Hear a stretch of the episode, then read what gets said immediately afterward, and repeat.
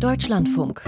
Informationen am Abend. BSW, so heißt sie die neue Partei, gerade erst ein paar Wochen alt. Ist der Name Programm Bündnis Sarah Wagenknecht, also alles zugespitzt auf die ehemalige linken Ikone oder gibt's auch politische Inhalte? Heute beim ersten Bundesparteitag in Berlin hat Wagenknecht zunächst die Bundesregierung scharf attackiert. Auch wenn die Ampel sich ihren Titel als dümmste Regierung Europas jeden Tag aufs Neue verdient, weil sie unser Land in die Krise und schlimmstenfalls sogar in einen Krieg führt. Es geht um mehr als um die Ablösung einer unfähigen Regierung. Um was es genau da geht, dazu kommen wir gleich zu Beginn der Sendung. Sarah Wagenknecht politisch einzuordnen, das ist ja gar nicht so leicht. Scharf links oder weit rechts. Gegen rechts hat es heute eine Demonstration in Sigmaringen gegeben, von der wir berichten. Andere Demonstrationen in der ganzen Republik, die an diesem 27. Januar stattgefunden haben, am Holocaust-Gedenktag. Auch hierzu haben wir einen Beitrag vorbereitet. Außerdem der Lokführer Streik wird nun doch vorzeitig enden und die FDP-Politikerin Marie-Agnes Strack-Zimmermann soll nach Brüssel wechseln. Ich bin Tobias Oehlmeier. Guten Abend. Ein Ehepaar aus Westmecklenburg hat nach eigenen Angaben eine Million Euro an das Bündnis Sarah Wagenknecht gespendet. Die Partei solle die gleichen Startchancen für die kommenden Wahlen bekommen wie etablierte politische Kräfte, sagte es dem Redaktionsnetzwerk Deutschland. Und an einer potenziellen Wählerschaft fehlt es ja offenbar auch nicht beim BSW. Heute beim ersten Bundesparteitag in Berlin sollte es aber um Inhalte gehen, um die Gründe, warum man seine Stimme für die neue Partei abgeben sollte, um die Europawahl. Johannes Kuhn aus unserem Hauptstadtstudio. Gewerkschafter, Krankenpfleger, Wissenschaftler und Unternehmer. Sie alle seien Teil des Bündnis Sarah Wagenknecht, sagt die Namensgeberin. Wer auf dem Parteitag herumfragt, bekommt allerdings oft zu hören, ich war zuvor bei den Linken. Ich bin vorher Mitglied der Linken gewesen. Naja, ich war 16 Jahre Stadtrat der Linken in Ingolstadt. Ja, ich war vorher schon bei der Linken. Ich war, bin oder war politisch aktiv in der Linken. Viele Ex-Linke also unter den ersten 450 Mitgliedern der Partei, die selbst bekanntlich nicht links sein möchte. Auch atmosphärisch nicht, wie Sarah Wagenknecht betont. Wir sind keine Linke 2.0. Und das muss auch für unseren Umgang miteinander gelten. Lasst uns eine Partei des Miteinanders werden und nicht eine Partei der Intrigen und des Postengeschachers wie alle anderen. Das Bündnis Sarah Wagenknecht, BSW, sieht eine Repräsentationslücke. Deutschland werde von der dümmsten Regierung Europas regiert, so Wagenknecht. Es sei ein abgehobenes Milieu am Werk, das Politik für sich und nicht für die Menschen mache und dabei autoritäre Züge zeige. Co-Parteichefin Amira Mohamed Ali ist nicht die einzige am heutigen Tag, die nicht nur die Ampel, sondern die Politik insgesamt kritisiert. Die herrschende Politik ist arrogant geworden. Und eines ist klar, wir werden unser Programm nicht von Stimmungen und Meinungsmachen diktieren lassen. Als einzige Partei setzen wir einen Expertenrat ein, den wir bei unserer Programmfindung zu Rate ziehen. Dieses Land braucht nicht noch mehr ahnungslose, von Stimmung getriebene Politiker, die ihre Meinung in die nächste Kamera stammeln. Nein, wir setzen auf die Menschen, die wirklich Ahnung haben. Deutlich wird beim Gründungsparteitag auch, dass das Wagenknecht-Bündnis zwar AfD-Wählern eine Alternative bieten möchte. Von der Partei selbst aber distanziert man sich, am deutlichsten in Person von Generalsekretär Christian Laie. Es gibt keine einzige Partei im Deutschen Bundestag, von deren Steuerprogrammatik die Milliardäre mehr profitieren würden als von der AfD. Das ist doch keine Anti-Establishment-Partei, liebe Freundinnen und Freunde. Das ist eine Partei für die Reichen und Mächtigen hinter der Fassade. Ein Parteiprogramm hat das BSW noch nicht, aber ein Europaprogramm. Das sieht weniger Kompetenzen für Brüssel vor, denn oft ließen sich Probleme national, regional und kommunal regeln. Wir wollen eine EU, die nur das erledigt, was sie wirklich besser kann. Umschreibt dies der EU-Spitzenkandidat, der ehemalige Bundestagsabgeordnete Fabio De Masi. Deswegen müssen wir der EU auch in den Arm fallen, wenn sie etwa in Kommunen hineinregiert, die Tariflöhne auf dem Bau aushebelt, die Mitbestimmung unterläuft und in die Arbeits- und Sozialverfassung der Mitgliedstaaten eingreift. Kein Platz soll in der EU für neue Mitglieder wie die Ukraine sein. Die Ukraine wird an diesem Tag immer wieder kritisiert. Vor allem aber arbeiten sich Wagenknecht und der Parteitag an den deutschen Waffenlieferungen dorthin ab. So wie einst am Hindukusch wird ja heute in der Ukraine unsere Freiheit verteidigt. Und für unsere Freiheit sollen die Ukrainer weiter leiden und sterben. Und wir liefern ihnen die Waffen bis zum Sieg, an den nur leider selbst die ukrainischen Generäle nicht mehr glauben. Ich finde, das ist eine so unverantwortliche, menschenverachtende Politik. Frieden und Vernunft. Diese beiden Schlagworte sollen die Partei im Wahljahr begleiten. Von der Vision einer Volkspartei oder Regierungsbeteiligungen in den Ostbundesländern spricht heute niemand. Doch Wagenknecht lässt keinen Zweifel daran, dass sie sich auf historischer Mission sieht. Wir haben Großes vor für unser Land und für die Menschen, die große Erwartungen in uns setzen. Wir sind es ihnen schuldig, unsere Sache gut zu machen. Und zum BSW-Parteitag hören Sie später auch unseren Kommentar um 19.05 Uhr. Rund 300 Demonstrationen gegen Rechtsextremismus soll es auch an diesem Wochenende in Deutschland wieder geben, auch im Osten der Republik, wo die AfD besonders stark ist, wo Menschen, die ihre Stimme gegen die Nazis erheben, auch schon mal mit Anfeindungen und Gewaltdrohungen leben müssen. Und auch in Sigmaringen im Süden Baden-Württemberg sind heute etliche auf die Straße gegangen. Thomas Wagner hat uns diese Reportage geschickt. Ein Bündnis aus über 40 Organisationen hat sich gebildet und wir lesen die jetzt vor. Mit dabei ist das Bildungszentrum Gorheim. Die Hohenzollernstadt Sigmaringen kurz vor 11 Uhr vormittags. Strahlend blauer Himmel, aber noch ziemlich kalt. Im Hintergrund das mächtige Schloss. Und davor gut 1500 Menschen, die zur Demo gegen rechts gekommen sind. Ich bin Diana, ich wohne hier in Leitz und habe auf meinem Schild Alle hassen Nazis und Bund statt Braun. Dicker Mantelschal. Jana ist voller Überzeugung zum Protestzug gekommen. Weil ich für die Demokratie demonstrieren will. Naja, ich meine, man kriegt es in den Medien mit, was gerade überall in Deutschland passiert, wie die Wahlen ausgehen und das möchte ich nicht haben. Patricia, wir kommen aus Balingen. Gebe gerne Nachhilfe in Geschichte. Ich bin Geschichtslehrerin tatsächlich an einem Gymnasium und möchte ausdrücken, dass ich weiß, was 1933 passiert ist und weiß, wie die Anfänge waren und wenn jemand nicht weiß, was dabei rumkommt, wenn man Meinungsfreiheit einschränkt, kann ich gerne noch mal sagen, was dann passieren kann. Als Geschichtslehrerin weiß Patricia, nicht alle Schülerinnen und Schüler wissen wirklich gut Bescheid über die Zeit des Nationalsozialismus und wie sie sich gegenüber rechtsextremen Umtrieben verhalten sollen. Schwierig. Durch die sozialen Medien sind sie natürlich ganz leicht auch schnell falsch informiert, aber sie sind trotzdem, habe ich das Gefühl, ganz schön wehrhaft und trauen sich auch einzustehen. Ich habe Angst vor, für meine Enkel, ja, einfach Angst vor Rassismus. Rosemarie Schatz, Anfang 70, bekommt Tränen in die Augen, wenn sie an die Gefahren denkt, die vom Rechtsextremismus droht. Wir sind hier, wir sind laut, weil ihr sonst die Freiheit raubt. Gut eine Dreiviertelstunde zieht sich der Protestzug durch die Sigmaringer Innenstadt. Stirnband Grüner Parker, auch er ist dabei. Baden-Württembergs grüner Ministerpräsident Winfried Kretschmann, der hier gleich um die Ecke wohnt, in einem Vorort von Sigmaringen und findet, so eine Großdemo gegen rechts tut auch mal gut in der baden-württembergischen Provinz. Das glaube ich sehr wichtig. Das ist ja was aus der Zivilgesellschaft in erster Linie. Ja, das gehen jetzt Leute auf Demonstrationen, die noch nie in ihrem Leben demonstriert haben. Das zeigt, die Bevölkerung ist aufgewacht ja, und merkt, da ist eine Gefahr. Und da müssen wir uns jetzt zeigen und Flagge zeigen, wie man ja so schön sagt. Und darum ist das so wichtig. Flagge zeigen, aufstehen gegen rechts, das sei, mein Kretschmann, zielführender als die Diskussion über ein AfD-Verbot. Ja, das ist einfach das allerletzte Mittel. Das hat sehr, sehr hohe Hürden und das ist, entscheide ich nicht. Das ist erstmal keine politische Frage, sondern eine rechtliche. Da müssen ja gerichtsfeste Tatsachen vorlegen und das können nur die Geheimdienste machen.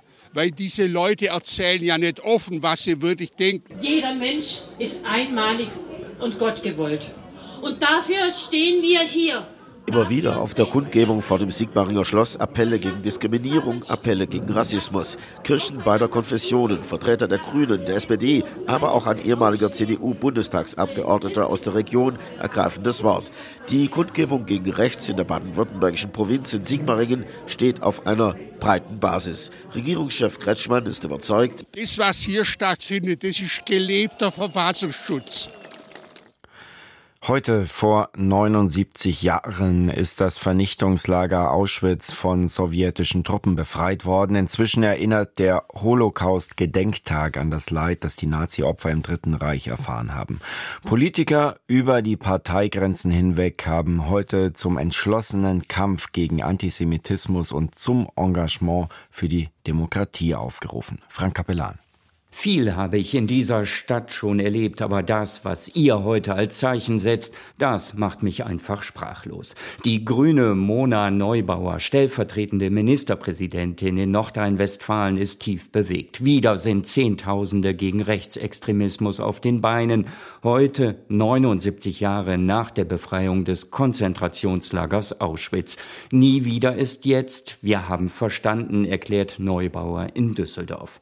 In seiner Heimat Heimatstadt Osnabrück demonstriert Boris Pistorius.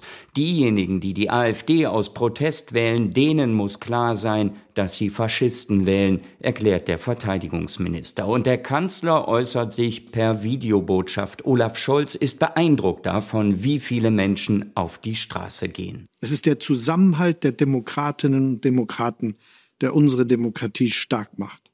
Ihnen selbstbewusst in der Öffentlichkeit zu zeigen, so wie es jetzt geschieht, das tut gut. Was sich hier abspielt, ist beispiellos in der Geschichte der Bundesrepublik, betont der Staatsrechtler Christoph Möllers, Professor an der Berliner Humboldt-Universität im Interview der Woche des Deutschlandfunks. Es passiert in gewisser Weise was sehr Ungewöhnliches, nämlich dass Leute für die Ordnung selbst auf die Straße gehen. Normalerweise würde man immer sagen, Leute demonstrieren gegen etwas oder für ein konkretes politisches Projekt, aber hier scheint es dann doch so zu sein, dass sehr viele Menschen den Eindruck haben, dass die Ordnung, die wir haben, tatsächlich gefährdet ist. Anscheinend gibt es ein allgemeines Gefühl, dass die Sache doch gefährlicher ist, als man so dachte. Erschrocken darüber, welches Gedankengut sich in Deutschland wieder breit macht, ist auch Margot Friedländer. Unermüdlich kämpft die 102-jährige Holocaust-Überlebende gegen das Vergessen. In der ARD reagiert sie zum heutigen Gedenktag betroffen auf die Zusammenkunft in Potsdam mit ihren ausländerfeindlichen Plänen.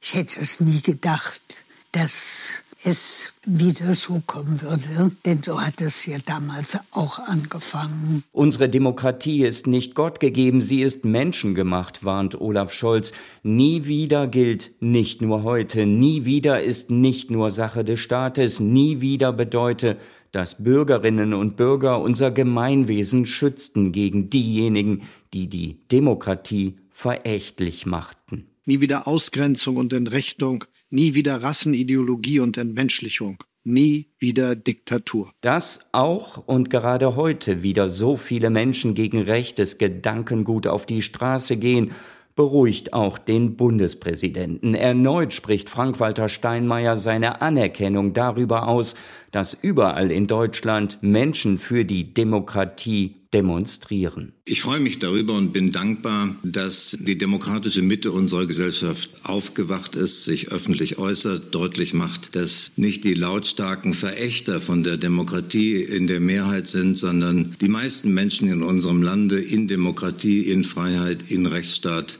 weiterhin leben wollen. Auch Margot Friedländer, die das Grauen des Nationalsozialismus überlebt hat, zeigt sich dankbar gegenüber allen, die nun protestieren, und doch fürchtet sie offenbar, dass es nicht reichen könnte. Ich finde, dass mehr laut sein sollten, dass zu wenig ihre Meinung sagen. Und dann schiebt sie noch das hinterher, was die zentrale Botschaft der 102-jährigen Holocaust-Überlebenden ist, seid Menschen. Wir sind alle gleich. Es gibt kein christliches, kein muslimisches, kein jüdisches Blut. Es ist Tag 113 der israelischen Angriffe auf den Gazastreifen. In Israel schauen die Menschen gleichzeitig besorgt an die Nordgrenze zum Libanon. Dort hat es am Vormittag wieder Alarm gegeben. Christian Wagner. Es waren vermutlich Drohnen, die von der Hisbollah im Libanon über die Grenze nach Israel geschickt wurden. Ganz in der Nähe der Küste wurde auch Raketenalarm ausgelöst. Während über Schäden nichts bekannt ist, soll die israelische Luftwaffe eine Hisbollah-Stellung im Libanon beschossen haben. Eine Bestätigung gibt es dafür auch in diesem Fall nicht. Raketenalarm wenig später auch in den israelischen Gemeinden am Gazastreifen. Die israelische Armee hatte nach eigenen Angaben mehrere Männer der Hamas getötet in Khan Yunis, ganz im Süden. Bei dem Einsatz sei auch ein größeres Waffenlager mit Munition und Technik gefunden und zerstört worden. Für die Palästinenser im Gazastreifen wird die Lage von Tag zu Tag schwieriger. Sie hoffen auf Versorgung durch das Hilfswerk der Vereinten Nationen für palästinensische Flüchtlinge. Diese UNRWA muss sich allerdings mit dem Vorwurf auseinandersetzen, mindestens zwölf ihrer Mitarbeiter hätten sich an dem Massaker an Israelis vom 7. Oktober beteiligt. Dafür hat Israel gestern offenbar neue Belege vorgelegt. UNRWA-Chef Lazzarini erklärte, die fraglichen Mitarbeiter seien entlassen, die Vorwürfe würden untersucht. Sowohl Kanada als auch die USA haben ihre Finanzierung der UNRWA bis auf weiteres ausgesetzt.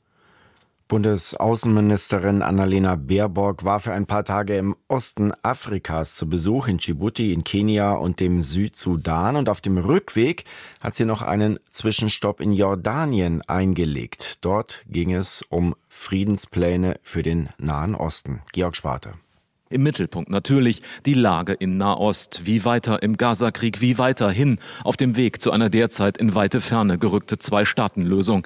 Die grünen Politikerin hat Jordanien weitere Unterstützung für jordanische Feldlazarette im Gazastreifen zugesagt. Medikamente und medizinisches Material werden von der Bundeswehr bereits jetzt zum Luftwaffenstützpunkt Al-Azraq nach Jordanien geflogen und dann von dort weiterverteilt. Bisher sind Hilfen in Höhe von 400.000 Euro geflossen. Weitere Projekte, so heißt es aus Delegationskreisen seien in Planung. Baerbock hatte bereits zuvor erneut Israel aufgefordert, endlich eine längere humanitäre Feuerpause zu vereinbaren, um mehr Hilfsmaterial in den Gazastreifen zu bringen und die Befreiung der verschleppten Geiseln zu ermöglichen. Zuvor hatte der Internationale Gerichtshof in Den Haag in einer Eilentscheidung Israel aufgefordert, alles zu tun, um die Zivilbevölkerung in Gaza zu schützen. Das Gericht hatte die Gefahr eines Völkermordes gesehen und Israel wie auch die Hamas verpflichtet, sich an das humanitäre Völkerrecht zu halten. Baerbock hatte in einer Reaktion auf das Urteil erklärt, dass die vorläufig angeordneten Maßnahmen des Gerichtes für beide Seiten völkerrechtlich verbindlich seien. Baerbock war zuvor in Ostafrika unterwegs gewesen und hatte neben Kenia auch den Südsudan besucht, auch um sich dort ein Bild über die durch den Krieg im Sudan verursachte Flüchtlingskrise zu machen. Seit Mittwochmorgen legen die Lokführer der Gewerkschaft GDL den Eisenbahnverkehr in Deutschland weitgehend lahm. Den Lokführern geht es neben finanziellen Verbesserungen vor allem auch um eine Verringerung der Wochenarbeitszeit auf 35 Stunden und das schrittweise. Nicht machbar, sagt die Bahn bisher. Die Fronten sind verhärtet, aber jetzt gibt es Hoffnung für die Reisenden. Johannes Frevel. Einen Tag früher als geplant geht er zu Ende. Der eigentlich für sechs Tage angesetzte Bahnstreik soll bereits am Sonntagabend abgebrochen werden. Vorangegangen war eine Einigung der Tarifparteien wieder an den Verhandlungstisch zurückzukehren. Mitten im Streik hatte die Bahn die Initiative ergriffen, mit Lokführer Gewerkschaftschef Klaus Wieselski vertrauliche Gespräche zu führen. Den weiteren Zeitplan präsentierte Bahnsprecherin Anja Bröker in Berlin. In den kommenden fünf Wochen werden wir verhandeln, aber unter Ausschluss der Öffentlichkeit, wie es sich gehört. Und bis zum 3. März gilt eine Friedenspflicht. Das heißt keine weiteren Streiks bis zum 3. März. Das ist eine sehr gute Nachricht für all diejenigen, die mit uns unterwegs sein wollen und die planen möchten. Morgen Abend soll zunächst der Güter, Montagmorgen dann auch der Personenverkehr der Deutschen Bahn anrollen. Bis Montag 2 Uhr gilt der Notfahrplan. Arbeitspendler können also damit rechnen, am Montag, wenn vielleicht auch mit anfänglichen Verzögerungen, dann aber doch wieder mit der Bahn zum Job zu kommen. Ab 2 Uhr am Montag versuchen wir im Fernverkehr wieder weitestmöglich das normale Angebot zu fahren. Da kommt es natürlich auch im Laufe des Montags noch vereinzelt zu Einschränkungen. Auch im Regionalverkehr gibt es regionale Unterschiede und auch da wird es am Montag sicherlich noch hier und da etwas ruckeln. Trotzdem die gute Nachricht, am Montag fahren wir wieder normal. Zunächst befürchtete Streikfolgen im Güterverkehr. Sie sind weitgehend ausgeblieben. Stromnetzbetreiber beklagen keine Probleme, weil etwa Kohlelieferungen ausgeblieben wären. Zudem lief der Frachtverkehr der privaten Wettbewerber für die Wirtschaft während des Streiks gegen die Deutsche Bahn reibungslos, bestätigt Peter Westenberger, Geschäftsführer des Verbands der privaten Güterbahnen. Also wir haben auch nichts gehört, obwohl wir weit rumgehört haben, dass es irgendwelche Versorgungsprobleme geben würde. Uns wundert das auch deswegen nicht so sehr, weil ja bekanntlich 60 Prozent des äh, Schienengüterverkehrs normalerweise schon mit den nicht zur DB gehörenden Güterbahnen unterwegs ist und die werden ja nicht bestreikt. Und die haben jetzt im Moment sogar für ihre Verkehre, die ganz normal weiterlaufen, bessere Bedingungen, weil auf dem Netz weniger los ist durch die vielen ausfallenden Züge. Laufen die Tarifverhandlungen so, wie das die Tarifparteien derzeit planen, könnte der Tarifvertrag zwischen der Deutschen Bahn und der Lokführergewerkschaft GDL Anfang März stehen. Die Streikgefahr wäre dann, zumindest bei der Deutschen Bahn, in den Winter und vor den Osterferien gebannt. Es ist 18.30 Uhr, Sie hören in Deutschlandfunk die Informationen am Abend. In den vergangenen Jahren hat sie sich zur vielleicht profiliertesten Verteidigungspolitikerin des Landes gemausert, die FDP-Abgeordnete Marie-Agnes Strack Zimmermann. Als Vorsitzende des Verteidigungsausschusses im Bundestag hat ihr Wort Gewicht, wenn es zum Beispiel um die Bundeswehr oder um den Ukraine-Krieg geht. Und oft spricht sie dabei auch unbequeme Themen an. Jetzt soll sie als FDP-Spitzenkandidatin bei der Europawahl antreten und auf dem Europawahlparteitag der FDP morgen formal bestimmt werden. Lissy Kaufmann. Wenn Marie-Agnes Strack-Zimmermann im Sommer als neue EU-Abgeordnete nach Brüssel zieht, könnte es bei der FDP in Berlin ruhiger werden. Die Fraktion verliert eine ihrer lautesten Stimmen und der Bundestag eine streitbare Verteidigungspolitikerin. Eine, die was zu sagen hat und die gehört werden will. Hören Sie genau hin! Hören Sie genau hin! Direkt unverblümt schlagfertig. Marie-Agnes Strack-Zimmermann sagt, was sie denkt, auch bei heiklen Themen. Die Vorsitzende des Verteidigungsausschusses ist eine der vehementesten Unterstützerinnen der Ukraine. So vehement, dass sie sich in Sachen Waffenlieferungen auch mit der Bundesregierung angelegt hat. Eine Koalition, an der Ihre Partei beteiligt ist. Und warum das im Kanzleramt bisher nicht gesehen würde, müssen Sie den Bundeskanzler fragen. Zu erklären ist das nicht. Immer wieder übte sie direkte Kritik am Kanzler. Offensichtlich hat einfach, ich bleibe mal im Bilde, diesen Knall äh, ist im Kanzleramt noch nicht angekommen. Und ich finde es wirklich unangenehm. Ich finde es auch wirklich zutiefst betrüblich. Und noch einmal. Auf der anderen Seite ist diese Kommunikation eine Katastrophe.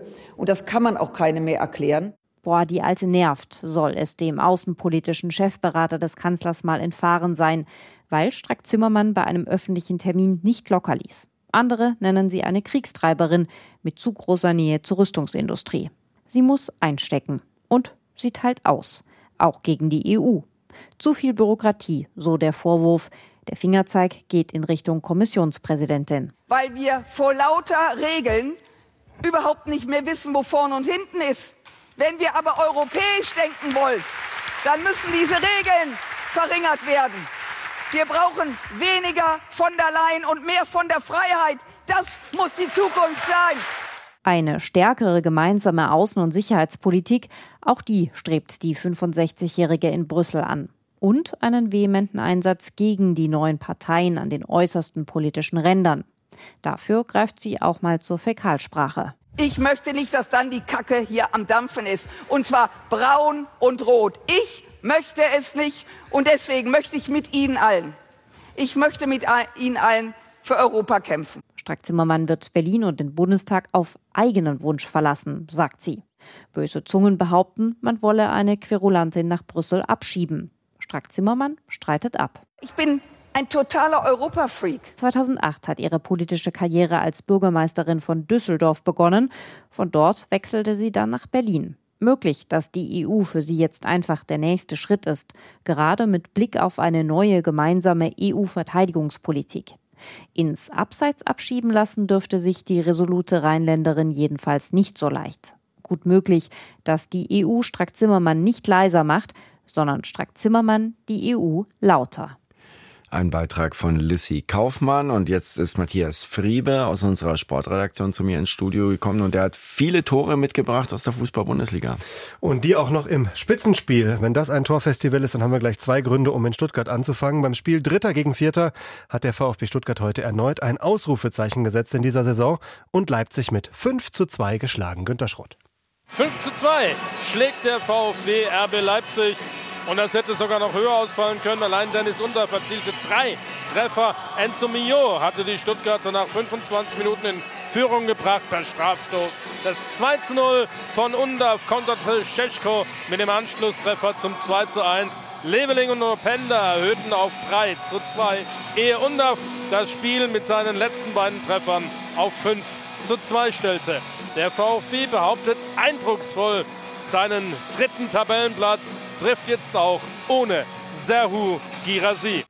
Tabellenzweiter sind weiter die Bayern. Der Rekordmeister tat sich im bayerischen Duell in Augsburg heute aber schwer und gewann knapp mit 3 zu 2, wie Edgar Endres berichtet. Am Ende quält sich der Meister über die Ziellinie, weil Augsburg in den letzten acht Minuten der Nachspielzeit alles nach vorne wirft. In dieser Nachspielzeit durch Demirovic auf 2 zu 3 verkürzt. Drei Minuten zuvor scheitert Michel mit einem Foulelfmeter noch an Manuel Neuer. Die Bayern schienen durch nach dem 3 zu 1 von Harry Kane in der 61. Minute. Die Bayern waren in der ersten Halbzeit Halbzeit kaum da bis zur 25. Minute. Dann das 1 zu 0 durch Pavlovic, das 2 zu 0 macht Davis. Nach der Halbzeit kam Augsburg stark zurück, verkürzt durch Demirovic per Kopf auf 1 zu 2. Aber alles kämpfen hilft nicht. Der FC Bayern schafft mal wieder einen Sieg in Augsburg und gewinnt mit 3 zu 2 verkürzt, verkürzt damit auch vorübergehend den Abstand zu Tabellenführer Leverkusen auf einen Punkt. Leverkusen und Mönchengladbach stehen sich in diesen Momenten im Abendspiel gegenüber. Vor einer Woche noch gewann Werder Bremen auswärts bei den Bayern und legte heute dann zu Hause gegen Freiburg direkt nach Heiko Neugebauer. Aufgrund einer deutlichen Leistungssteigerung im zweiten Durchgang war es am Ende ein verdienter Sieg für die Bremer, die auch ganz früh in Führung gingen. Marvin Duksch per Foul-Elfmeter bereits in der neunten Minute. Die Freiburger danach besser mit guten Möglichkeiten zum Ausgleich, den dann schließlich Vincenzo Grifo herstellte, ebenfalls per Foul-Elfmeter nach einer guten halben Stunde. Im zweiten Durchgang die zuvor passiven Bremer nun wesentlich aktiver erzielten durch Jinma in der 53. Minute die 2 zu 1 Führung und dann war es in der Nachspielzeit der gerade eingewechselte Argentinier Malatini, der in seinem ersten Spiel für Werder den 3 zu 1 Endstand herstellte.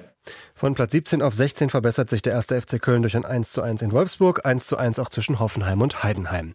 Wir kommen zum Wintersport. Nach turbulenten Windbedingungen gab es heute nur noch einen Durchgang statt zwei bei der Skiflug-Weltmeisterschaft am Kulm und dafür eine Medaille für Andreas Wellinger. Martin Thiel.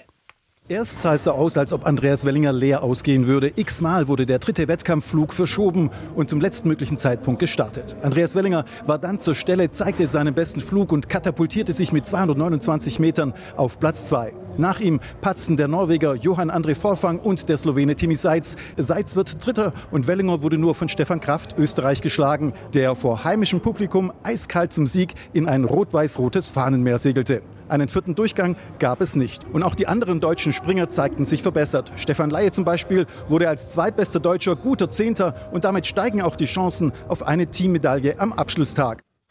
Einen Weltmeister gibt es heute aus deutscher Sicht auch zu berichten. Max Langenhahn heißt er, er holt sich Gold bei der Rodelheim-Weltmeisterschaft im sächsischen Altenberg. Von dort meldet sich Thomas Kunze. Favorit Langenhahn wurde in beiden Läufen seiner Rolle gerecht. Der Thüringer setzte jeweils die Bestzeit und behielt jederzeit die Kontrolle in den 17 Kurven. Sein Teamkollege Felix Loch lag nach dem ersten Durchgang noch auf Rang 5. Ein paar Veränderungen am Schlitten und Fehler der Konkurrenz führten letztlich zu Bronze. Nicht ganz so perfekt lief es für die Doppelsitzer. Tobias Wendel und Tobias Arlt verpassten ihren zehnten WM-Titel. Beim Sieg des österreichischen Duos Gerd Schöpf reicht es aber zumindest noch zu Bronze. Die deutschen Damenduos dagegen fuhren weit am Podest vorbei. Beim Sieg der Österreicherinnen Selina Egel und Lara Kipp wurden Diana Eidberger und Saskia Schirmer Sechste. All das beobachtet von Norbert Loch, der nach 16 Jahren am Ende dieses Winters seine Karriere als Bundestrainer beenden wird. Und wir schauen am Ende noch zum Tennis, zum ersten Grand Slam des Jahres. Die Siegerin der Australian Open steht nämlich seit heute Vormittag deutscher Zeit fest. Mehr dazu von Marcel Stober. Zum ersten Mal seit Viktoria Azarenka vor elf Jahren wurde im Dameneinzel bei den Australian Open wieder ein Titel verteidigt. Arina Sabalenka, ebenfalls aus Belarus, wurde ihrer Favoritenrolle vollkommen gerecht. Sie hatte die Partie im Griff. Ihre Gegnerin Jing Wenjiang aus China versuchte druckvoll zu spielen und schlug auch wieder sechs Asse. Doch es half nichts. 6 zu 3 und 6 zu 2 lautete das Endergebnis von Melbourne. Nur im letzten eigenen Aufschlagspiel ließ Sabalenka die Chinesin rankommen, vergab vier Matchbälle, nutzte dann aber ihren fünften. Trotz der Niederlage Niederlage wird Zhang nach diesem Turnier erstmals in die Top 10 der Weltrangliste vorrücken. Arina Sabalenka bleibt an Position 2. Morgen ab 9.30 Uhr dann das Männerfinale zwischen Daniel Medvedev und Yannick Sinner. Ab 19.10 Uhr in Sport am Samstag alles ausführlich zu diesem Sport Samstag. Dann auch ein Interview mit dem Biografen von Jürgen Klopp, der gestern ja seinen Rücktritt in Liverpool angekündigt hat. Vielen Dank, Matthias Friebe. Vielen Dank Ihnen fürs Einschalten. Ich bin Tobias Oehlmeier und darf Ihnen noch einen schönen Abend wünschen und ein schönes Wochenende und vielleicht ja mit Sport am Samstag.